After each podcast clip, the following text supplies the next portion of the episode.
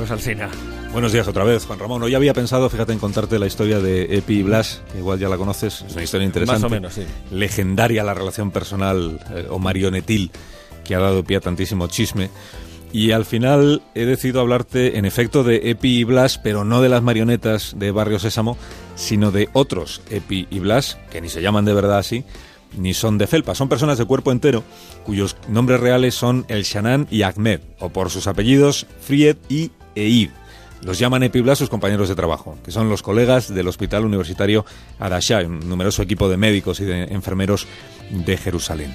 Ahmed tiene 65 años y es el jefe de cirugía de ese hospital. El Shanan tiene 41 y dirige la unidad de cuidados intensivos. Los dos visten la camisa y el pantalón verde del personal sanitario. Los dos hacen bromas entre ellos mientras los entrevista el Washington Post, que empieza por contar, para que los lectores no nos hagamos una idea equivocada, que esta no es en realidad una historia agradable.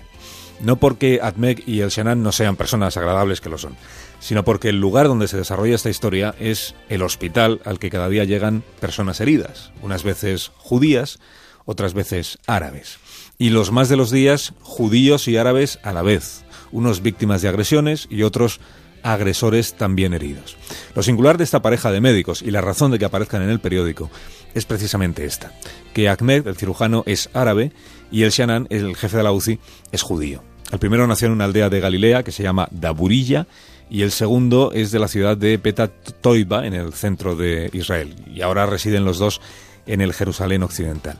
Mira, desde que empezó esta ola de violencia que sacude sobre todo la ciudad de, de, Jerusalén, esto que algunos llaman la intifada de los cuchillos, de la que hoy mismo hemos vuelto a tener noticias ingratas, la llegada de ambulancias con personas sangrando a ese hospital ha sido constante. El médico árabe y su colega judío explican que nunca se le pregunta al que llega quién es o qué ha sucedido.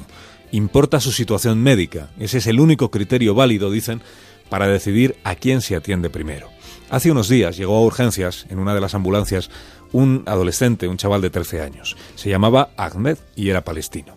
Estaba consciente, pero hablaba poco. Los paramédicos solo dijeron que había sido atropellado. En el hospital le tomaron las constantes vitales, le hicieron las pruebas habituales para determinar las lesiones, el tratamiento. Lo único que nos importaba, cuentan Epi y Blas, o sea, los doctores El y Ahmed, era mantener vivo a aquel chaval. Solo unos minutos antes había ingresado en ese mismo hospital malherido otro menor, justo de la misma edad, de 13 años, judío, que había sido apuñalado a la puerta de una tienda de dulces. Llegó más muerto que vivo, dice el doctor Fried, sin presión arterial, necesitado de cirugía inmediata. La operación a vida o muerte de aquel chaval judío la hizo el cirujano árabe Ahmed. Solo algunas horas después, cuando tanto el niño judío como el niño palestino estaban estabilizados, los dos médicos escucharon en la televisión la noticia de un suceso que se había producido algunas horas antes y que hasta ese momento ellos no conocían. Y es que dos chavales palestinos, primos de 15 y 13 años, habían atacado a un joven israelí y a un menor judío a la puerta de una tienda de dulces. Un oficial de policía había disparado a los asaltantes cuando huían.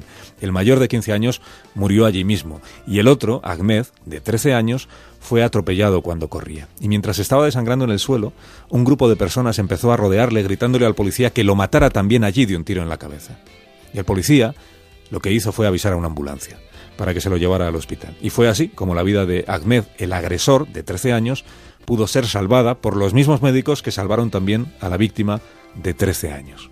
El Washington Post ha titulado esta historia El doctor judío que salva a atacantes palestinos y el doctor árabe que salva víctimas judías. Y cuenta que cuando el doctor Eid, el cirujano, salió del quirófano, habiendo salvado la vida del niño judío que se estaba desangrando, acudió a la sala de espera a informar a la familia. Y que allí estaba el padre del, del crío, el padre también judío, y el doctor le dijo, escuche, la vida de su hijo no corre peligro, se va a poner bien.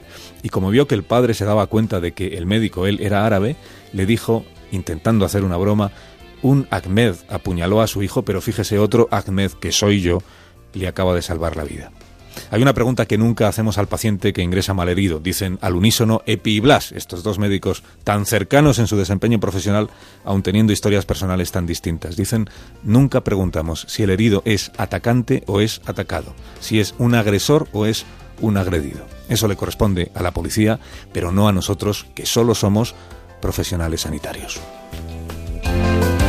Historias de la vida. Gracias, eh, Carlos. Mañana a partir de las 6 de la mañana aquí en Más de Uno.